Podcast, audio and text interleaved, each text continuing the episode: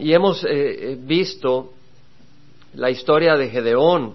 Son nueve páginas que dedica la Biblia a la historia de Gedeón. Nueve páginas, estaba considerándolo. Es increíble todo el tiempo y la palabra del Señor dedicado ahí.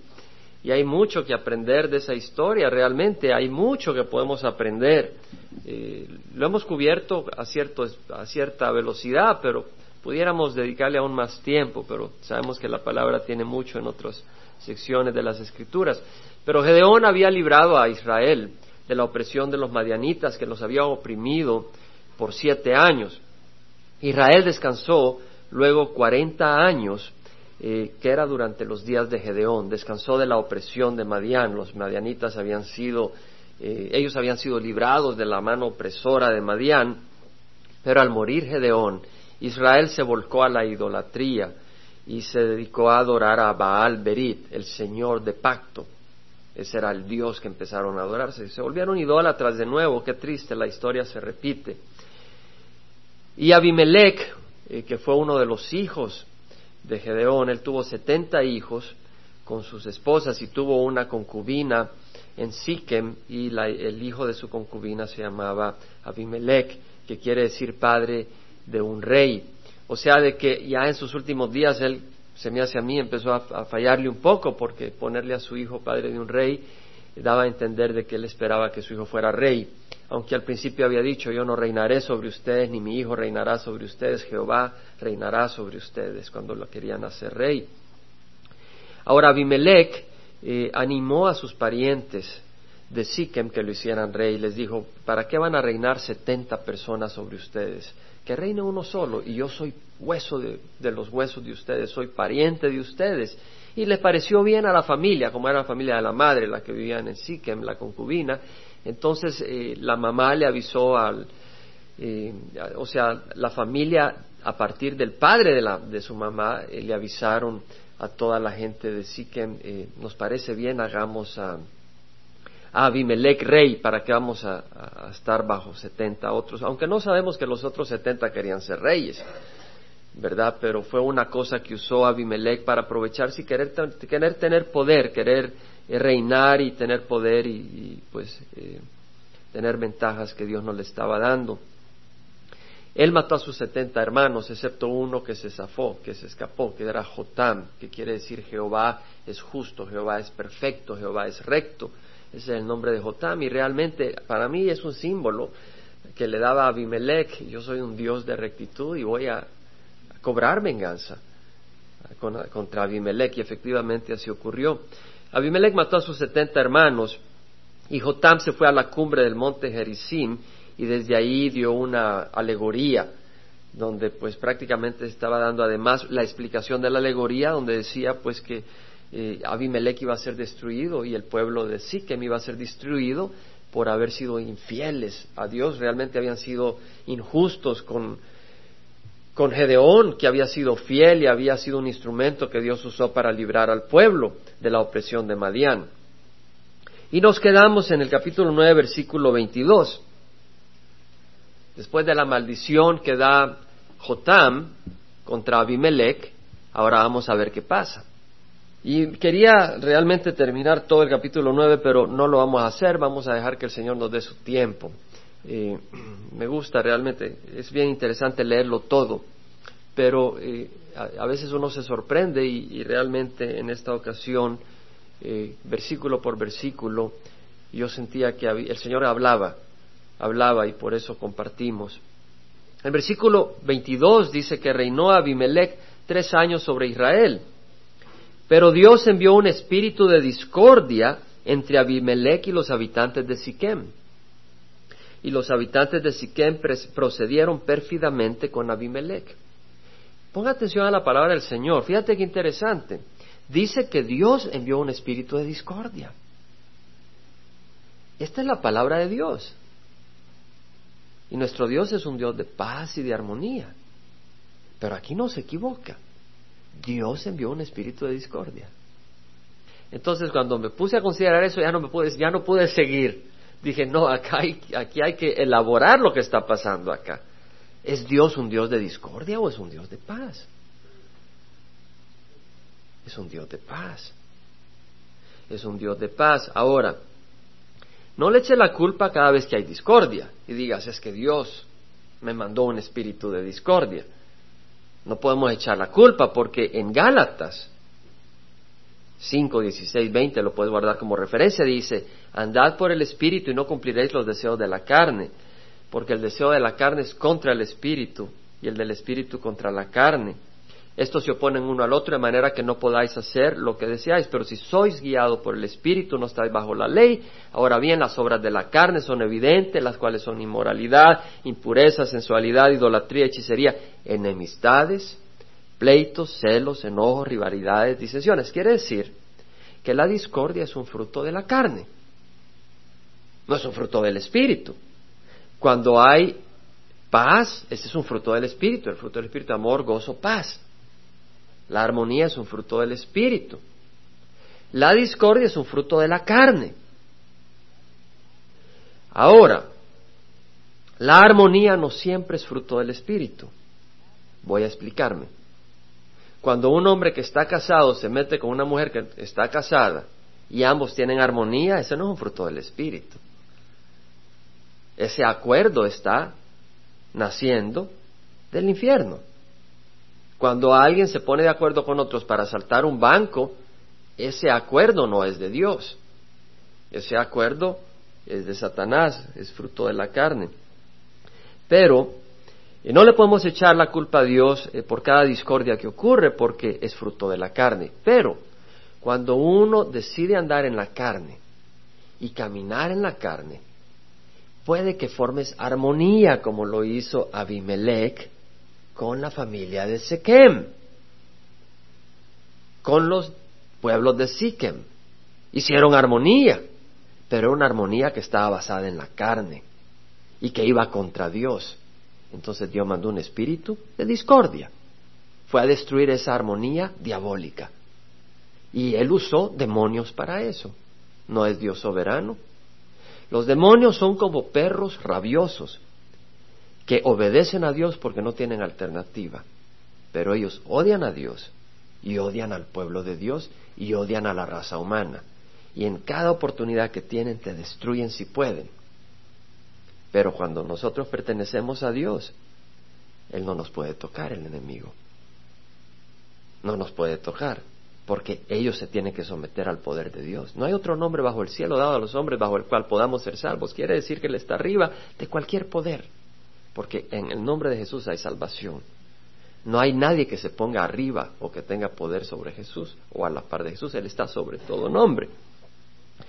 Entonces vemos de que Dios es un Dios de paz y es un Dios de amor, pero Él puede usar espíritus malignos para lograr sus propósitos. En 1 Samuel 16, 14 leemos que dice, el espíritu de Jehová se apartó de Saúl y un espíritu malo de parte de Jehová le atormentaba. Ahí vemos otro caso donde Dios manda un espíritu maligno, manda un demonio para atormentar a Saúl. Y hoy en la mañana meditaba en eso y decía, wow, ¿por qué le mandó un demonio a atormentar a Saúl realmente? ¿Por qué? Y, y me puse a analizar y empecé a leer un poco sobre la historia de Saúl. Y me doy cuenta de que él desobedeció. Y cuando él desobedeció la primera vez, no hay señal de arrepentimiento, pero Samuel lo reprendió. Samuel lo reprendió en el nombre del Señor, pero él no mostró arrepentimiento.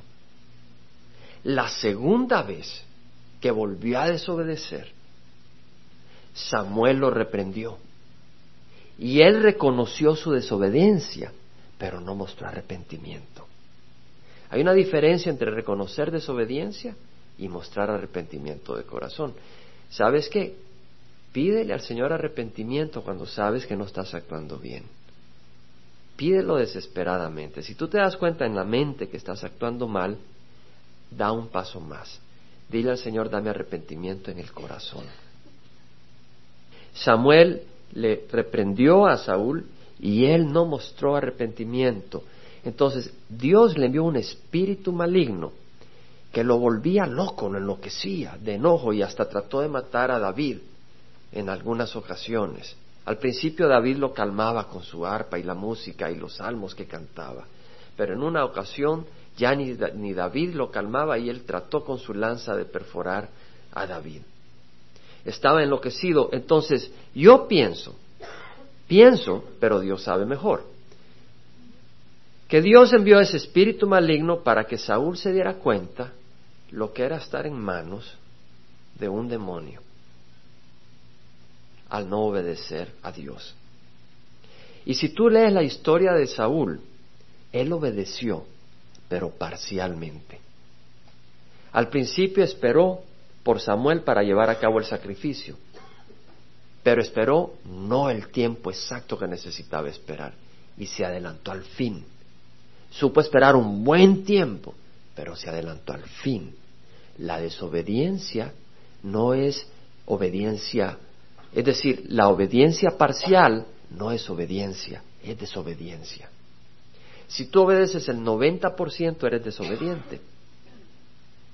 Eso pasó con Saúl. En la segunda ocasión, Saúl obedeció un buen porcentaje. Pero él dejó de sacrificar algunos animales que tenía que sacrificar porque supuestamente eran buenos y aquellos que eran despreciables son los que realmente terminó destruyendo para Dios. En otras palabras, le dio a Dios lo despreciable y lo mejor se quedó con él. Era una obediencia parcial, entonces era una desobediencia. Entonces vemos de que Dios le envió ese espíritu maligno y pienso yo de que él tenía ahora la oportunidad de darse cuenta, como aquel que después de una emborrachada eh, choca el carro, golpea a alguien, darse cuenta de lo que estaba pasando en su vida para que clamara a Dios. Pero él no clamó a Dios y pues murió en manos de los filisteos. Sabemos la historia. Pero este es otro ejemplo donde vemos un hombre que no se arrepintió. Ahora, si vas al Salmo 51, versículo 4, vemos a otro hombre que cometió pecado y fue reprendido y se arrepintió. En Salmo 51, 4, David, después de haber pecado contra Betsabé y haber sido reprendido, dice, contra ti, contra ti solo he pecado y he hecho lo malo delante de tus ojos. Es interesante que Saúl cuando fue confrontado dijo, perdóname mi pecado contra ti, le dice a Saúl. Él no se había dado cuenta que había pecado contra Dios. David sí se dio cuenta que había pecado contra Dios. Y dice, contra ti, contra ti solo he hecho y he hecho lo malo delante de tus ojos, de manera que eres justo cuando hablas y sin reproche cuando juzgas. Y en el versículo 10 dice, crea en mí, oh Dios, un corazón limpio y renueva un espíritu recto dentro de mí. Es decir, yo no sirvo, yo necesito que tú me des el corazón que debo de tener, porque yo no lo tengo. Y luego dice, no me eches de tu presencia y no quites de mí tu Santo Espíritu. Y tú sabes que Saúl desobedeció cuando tenía el Espíritu de Dios. Saúl estaba ungido por el Espíritu de Dios. Y él desobedeció cuando tenía el Espíritu de Dios. Y fue que entonces Dios le retiró su Santo Espíritu y le mandó un espíritu maligno. Entonces Saúl desobedeció cuando tenía el Espíritu de Dios. Y David reconoció de que la desobediencia es peligrosa.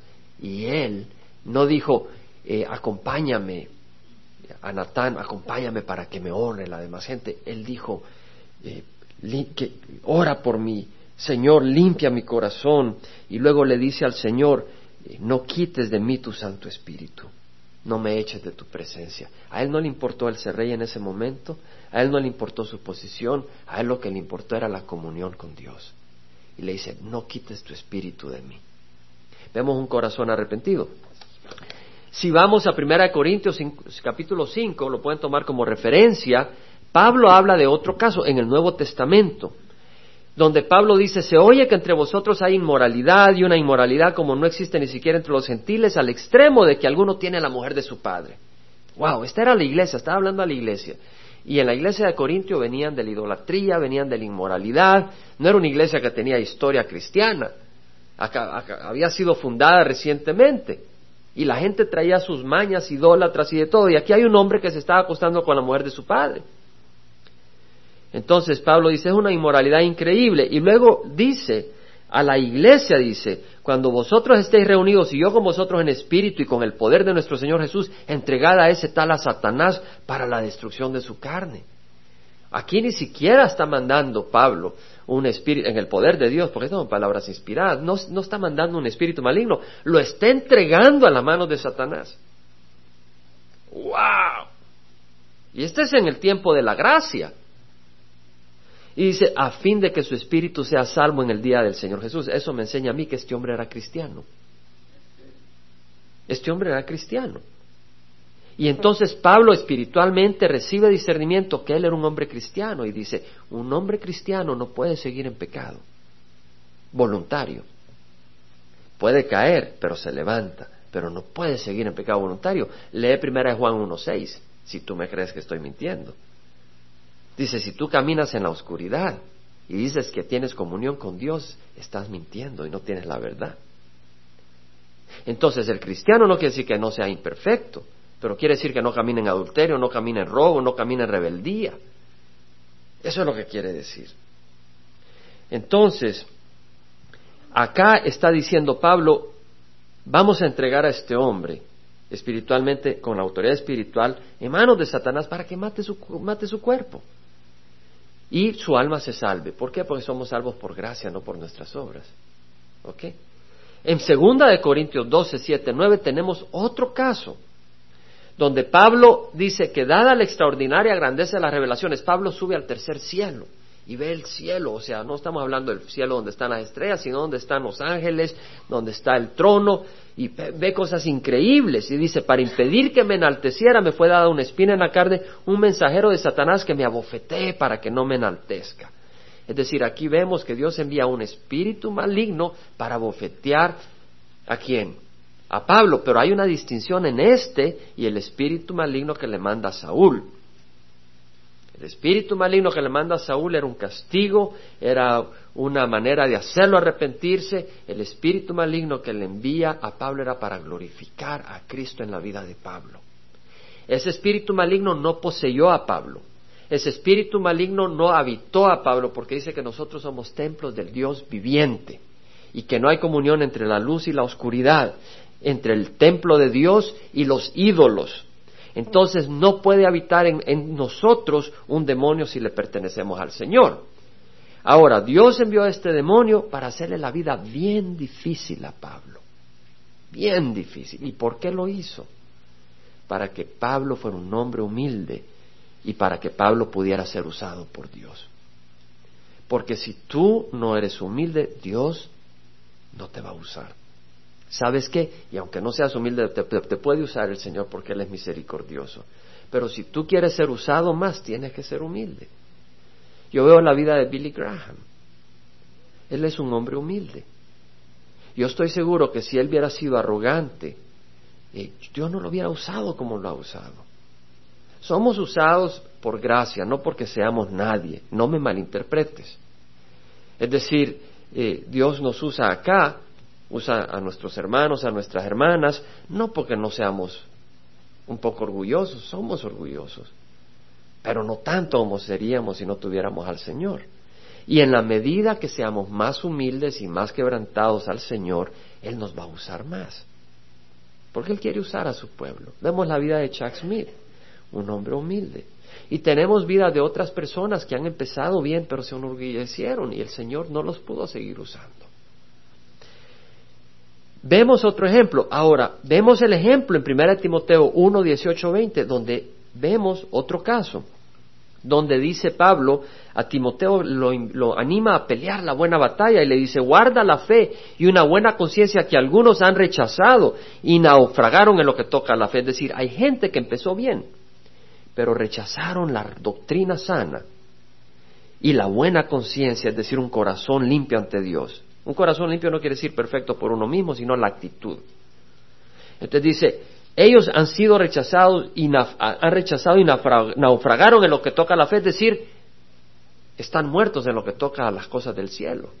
Porque dice, rechazaron la fe y la buena conciencia. Y naufragaron, es decir, no hay esperanza. Y dice, entre los cuales están Himeneo y Alejandro, a quienes he entregado a Satanás para que aprendan a no blasfemar. Aquí vemos donde Pablo está usando a Satanás para destruir dos hombres que no creo que las hicieron para el cielo, pero que habían conocido la luz, pero le dieron la espalda a Dios y Dios los destruye para que no blasfemen más el nombre de Dios. Y nosotros blasfemamos el nombre de Dios cuando habiendo conocido la luz caminamos en pecado y seguimos así. En Primera de Corintios leemos a aquellos que tomaban la Santa Cena en una manera irrespetuosa y el Señor destruyó muchos de ellos. Murieron en su cuerpo, pero no en su alma porque le pertenecían al Señor. Ustedes lo pueden leer, lo hemos estudiado varias veces. Dios es Dios de paz y amor, pero es un Dios santo. Y no podemos ignorar y despreciar su palabra sin sufrir consecuencias. Puedes tomar como referencia Hebreos 10, 26 al 27. Dice, si continuamos pecando deliberadamente, esta es la, esta es la clave, deliberadamente, después de haber recibido el conocimiento de la verdad, ya no queda sacrificio alguno por los pecados, sino cierta horrenda expectación de juicio y la furia de un fuego que ha de consumir a los adversarios. Entonces tú dices, hermano, yo me siento ahora ya culpable, yo ya me siento que estoy condenado. No, porque si tú estás acá y el Espíritu te dice, ¿sabes que tú estás haciendo mal acá? Quiere decir de que estás oyendo la voz del Señor. Y el Señor te está hablando para que te arrepientas, no para destruirte. Porque si el Señor te quiere destruir, no te deja venir y oír este mensaje. El Señor te destruye y dice, tenemos uno más en el infierno. Pero ¿sabes qué? Dios no quiere que nadie se pierda, más que todos vengan al arrepentimiento. La palabra del Señor dice que de tal manera amó Dios al mundo que dio a su Hijo unigénito para que todo el que crea en Él no se pierda, mas tenga vida eterna. Entonces, si tú escuchas este mensaje y sientes condenación, esa condenación no viene del Señor, viene de Satanás. Pero si tú escuchas este mensaje y sientes culpabilidad, entonces simplemente arrepiéntete y el Señor te va a sanar. Eso es todo. Porque el Señor nos habla para darnos salvación, no para destruirnos. Pero si tú rechazas la salvación del Señor, entonces vendrá el Señor y te hablará para darte destrucción. Así como ocurrió con Saúl. Estamos en la era de la gracia, pero hemos leído lo que hemos leído en el Antiguo y en el Nuevo Testamento, para que entendamos la gracia, ¿verdad? O sea, la gracia tenemos que entenderla entendiendo de que no quiere decir vivamos como nos dé la gana. Quiere decir que tenemos que ser sensibles a la voz del Señor y cuando el Señor nos habla, no cerremos los oídos como Saúl. Ese era el problema de Saúl. Y, Samuel le dijo, pon atención a la palabra del Señor. Le dijo la segunda ocasión que falló. Y falló. No puso atención a la palabra del Señor. Tenemos que poner atención a la palabra del Señor. Jueces 9:24. Vemos pues que Dios envió un espíritu de discordia entre Abimelech y los habitantes de Siquem y los habitantes de Siquem procedieron pérfidamente con Abimelech para que viniera la violencia hecha a los setenta hijos de Jerobaal. Jerobaal era Gedeón, que quiere decir que contienda Baal con él. Y recayera la sangre de ellos sobre su hermano Abimelech que los mató, y sobre los habitantes de Siquem que fortalecieron la mano de él para matar a sus hermanos. ¿Te das cuenta? Que no fue solo Abimelech el que mató a los setenta hermanos de Abimelech, fue el pueblo de Siquem. Si te pones a leer el texto, y no lo vamos a hacer necesariamente con gran detalle, pero si te pones a leer el texto, a Abimelech no lo hicieron rey hasta que él mató a los setenta hermanos. ¿Por qué no lo hicieron rey hasta que mató a los setenta hermanos? Porque ellos querían asegurarse que la tenían segura. Porque si, mata, si lo hacen rey y luego los setenta hermanos vienen y se vuelan a Abimelech, el pueblo sufre. Entonces ellos sabían que tenían que volarse a los setenta hermanos. ¿Cuántas monedas de plata le dieron a Abimelech los de Siquem? Le dieron setenta. Mira ahí en jueces. Jueces nueve, versículo cuatro. La gente de Siquem le dieron setenta piezas de plata de la casa de Baal Berit, con las cuales Abimelech tomó a sueldo hombres indignos y temerarios que lo siguieron. Es decir, ¿por qué le dieron setenta monedas? ¿Qué le está diciendo el pueblo? Te damos una moneda por cada uno de tus hermanos que te vas a volar. Te los tienes que volar para que podamos realmente reinar. O sea que ellos eran autores intelectuales. Y aquí viene otra enseñanza. Yo no sé por qué salen estas enseñanzas realmente, porque yo estoy leyendo y, y, es importante. Te voy a mencionar algo y ojalá no se me olvide y regrese a este punto. La palabra del Señor es preciosa, es poderosa y tiene una interpretación literal. ¿Ok? Tiene una interpretación literal. el, autor cuando escribe tiene un propósito cuando dice las cosas. Muchas veces podemos agarrar la misma palabra y darle una interpretación figurativa. Y puedes hacerlo siempre que no contradizca, contradiga, perdón, la interpretación literal o no contradiga el resto de las escrituras.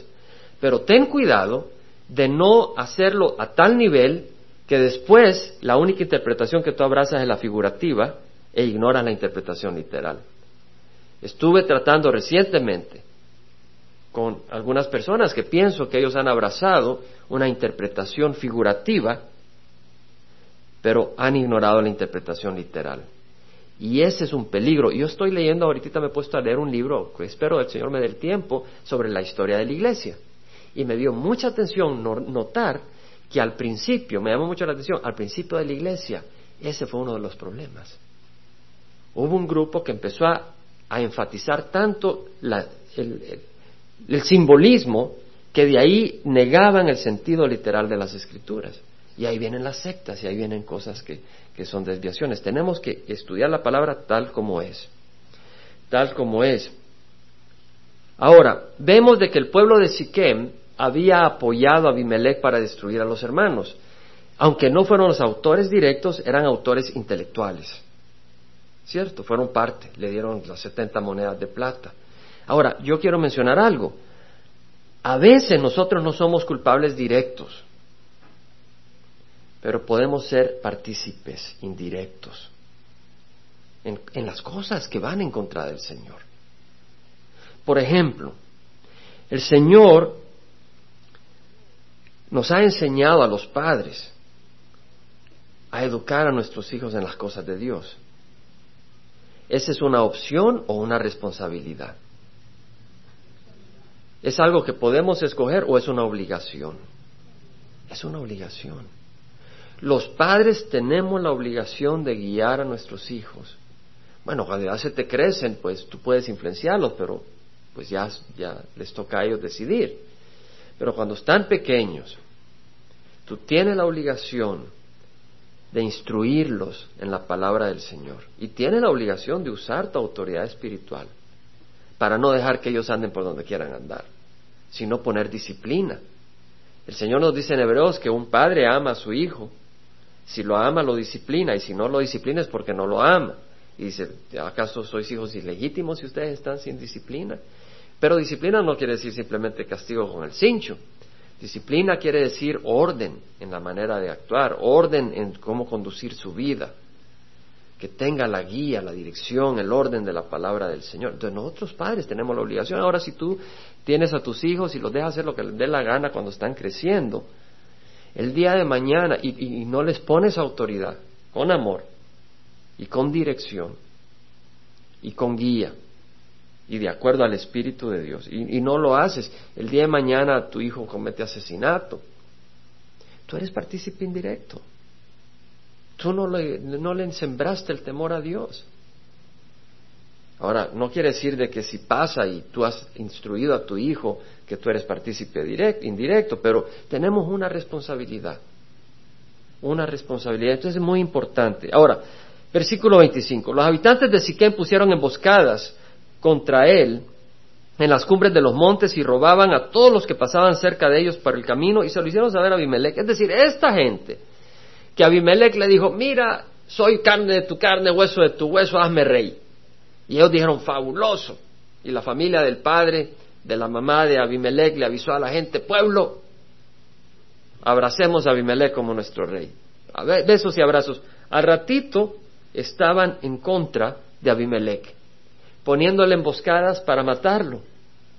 ¿Verdad? Entonces, ¿qué amigos los que hay en el mundo? Son los amigos de Abimelech, ¿no? Era su sangre, era su pueblo pero vemos los amigos del mundo. Y a mí me recuerda que las amistades del mundo no son fieles. Pero dice la palabra del Señor, hay un amigo más unido que un hermano. Y tú sabes quién es ese amigo, Jesucristo. Hay un amigo más unido que un hermano. Este amigo es el que todos necesitamos, aunque nos discipline. En Proverbios 27, 6 dice la palabra, fieles son las heridas del amigo, pero profusos, engañosos los besos del enemigo. Es decir, los amigos te pueden decir, los amigos del mundo son enemigos de tu alma. Digo amigos del mundo es decir, en el sentido mundano. Eh, ven, vamos, nos vamos a celebrar, etcétera, y son enemigos de tu alma. Te pueden decir todas las cosas que te quieren decir para que tú seas compinche de ellos en sus vidas, pero están destruyéndote. Y sus besos podrán ser muchos, pero eh, las heridas de nuestro Señor Jesús son fieles, son buenas. Es como la papaya. ¿Les gusta la papaya? Hay que ralearla un poco antes de comerla para que le salga esa leche blanca. Si ustedes lo hacen, la papaya es más dulce. Y el Señor nos ralea un poco para que seamos dulces, tengamos un espíritu dulce. Es necesario. Ese amigo, Jesús, distinto a Sequem, a Siquem, que rechazó a Abimelech, Jesús nunca nos rechaza. Dice la, la, palabra del Señor, todo lo que el Padre me da viene a mí, lo que viene a mí de ninguna manera lo echaré afuera. Nunca nos rechaza. Tú podrás rechazar a Jesús, ¿verdad? El mundo lo rechaza. Pero Jesús nunca nos rechaza. Bueno, Jesús nunca nos rechaza, ¿por qué? Porque ese es su carácter. Esa es su naturaleza, su fidelidad, su amor. Si nosotros lo rechazamos, mostramos quiénes somos nosotros. Eso es todo. Y si lo abrazamos, entendemos que hay sabiduría en nuestro corazón. Pero Jesús nunca nos rechaza. Y lo más interesante es que Jesús no nos rechaza a pesar de que nos conoce. Porque yo te aseguro que si cada uno de ustedes conociera la vida interna de cada uno de nosotros, no nos pudiéramos ver unos a otros. Te lo digo de corazón. Si tú conocieras al Jaime que hay acá, aparte del Espíritu Santo, tú no me pudieras dar la cara. Y si yo te conociera a quién eres tú, aparte del Espíritu, no me pudieras dar la cara. Yo te lo digo de corazón. Yo así lo creo. Y Jesús, que nos conoce perfectamente, fue a la cruz y murió por nosotros. Es maravilloso. Es maravilloso. Y si te das cuenta, en 1 Corintios 6, 9 dice Pablo, ¿no sabéis que los injustos no heredarán el reino de Dios?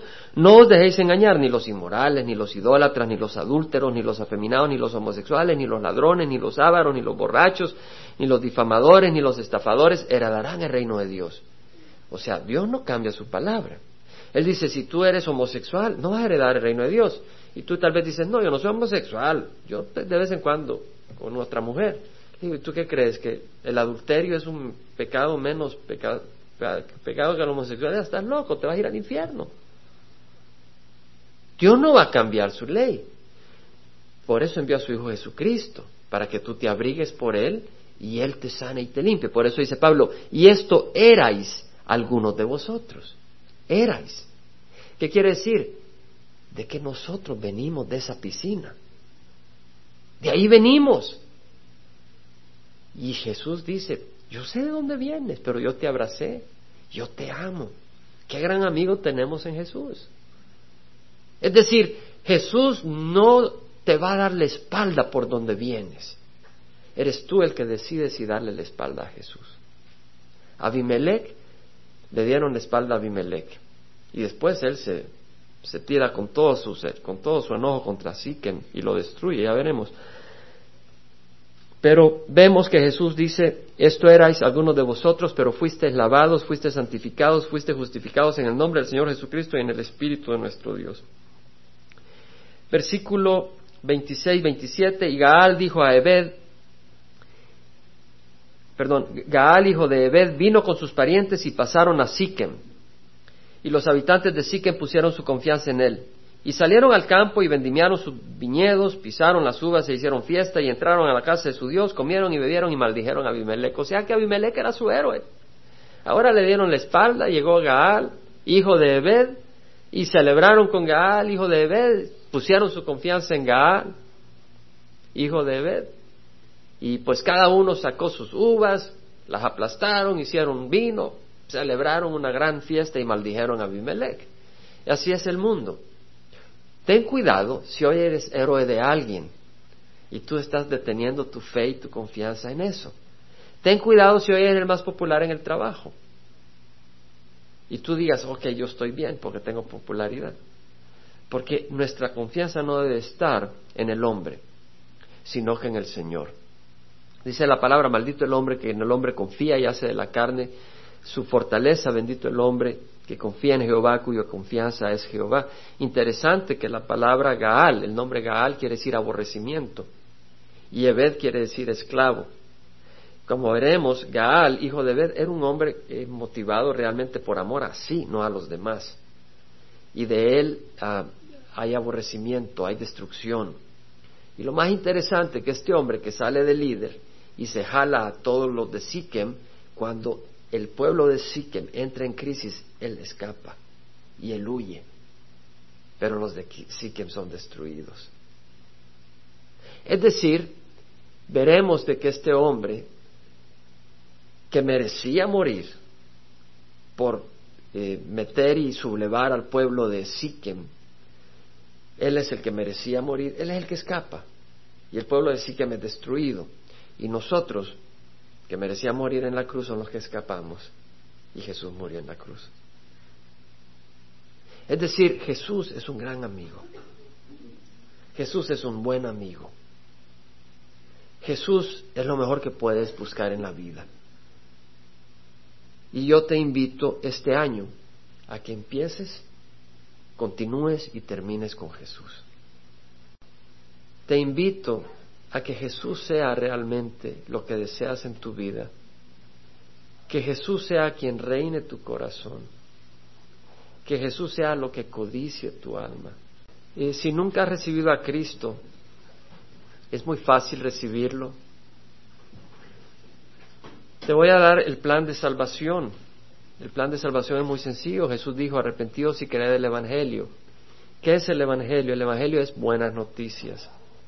Si buenas noticias es que necesitamos ser buenos para entrar al reino de los cielos, esa es mala noticia porque somos malos. Pero la buena noticia es que Jesús murió en la cruz y pagó por nuestros pecados. Y si nosotros recibimos a Jesús como Señor de nuestro corazón, Él entra y nuestro corazón pasa a ser parte del reino de Dios porque Él es Rey. Y cuando Él reina en nuestro corazón, Satanás no puede hacer nada. Y estamos libres y somos salvos. Entonces, ahí donde estás, cerremos todos los ojos. Todos, por favor, cierren los ojos. Si tú nunca has recibido a Cristo, y te invito a que lo recibas. Ora conmigo, ahí donde estás. Padre, perdona mis pecados. Yo quiero que Jesús reine en mi corazón. Te pido que des tu Santo Espíritu a mi vida para guiarme para hacer el bien, para rechazar el mal. Creo que la sangre de Jesús derramada en la cruz es capaz de limpiar toda mi maldad. Y sé que yo no puedo ser bueno, pero puedo ser guiado por ti como un hijo es guiado por su Padre. Y hoy te recibo como mi Señor y mi Dios. En nombre de Cristo Jesús. Amén. Jesús dijo, vosotros sois mis amigos si hacéis lo que yo os mando. Ya no os llamo siervos, porque el siervo no sabe lo que hace su Señor, pero os he llamado amigos, porque os he dado a conocer todo lo que he oído de mi Padre. Vosotros no me escogisteis a mí, sino que yo os escogí a vosotros y os designé para que vayáis y deis fruto y que vuestro fruto permanezca, para que todo lo que pidáis al Padre en mi nombre os lo conceda. Esto os mando, que os améis los unos a los otros. Padre, te damos gracias, Señor, que eres un Dios de amor. Padre, ¿cómo deseamos tu gracia? ¿Cómo abrazamos tu gracia, tu favor hacia nosotros, tu misericordia hacia nosotros? Realmente nos has extendido una mano de misericordia, una mano de perdón. Y este es el tiempo en que tenemos la oportunidad de venir a ti y ser limpios de nuestros pecados por tu sangre porque eso es lo que buscas, incorporarnos en tu reino para que disfrutemos contigo eternamente. Y te damos gracias, Padre, te damos gracias por ese amor. Padre, rogamos que la gracia de nuestro Señor Jesucristo, el amor del Padre y la comunión del Espíritu Santo vaya con cada uno de nosotros, Señor, y que en esa comunión, Señor, nosotros recibamos el don de la gracia para darlo a otros. Porque Señor, cuando nos hacen algo, pedimos justicia, pero cuando te hacemos algo a ti, pedimos gracia. Hay una dualidad, una incompatibilidad en nuestra persona. Ayúdanos que así como pedimos gracia, así seamos instrumentos de tu gracia. Señor, esa gracia no viene de nosotros. Esa gracia no nace de nosotros. Te la pedimos a ti. En nombre de Cristo Jesús te ruego que cada uno de nosotros vaya con paz y con gozo y que ahora vamos a comer esos tacos, esa comidita, Señor, que vayamos en un espíritu de amor, que seamos luz a donde vayamos, Señor, que como congregación seamos instrumento, Padre, de tu luz, de tu amor. En nombre de Cristo Jesús. Amén.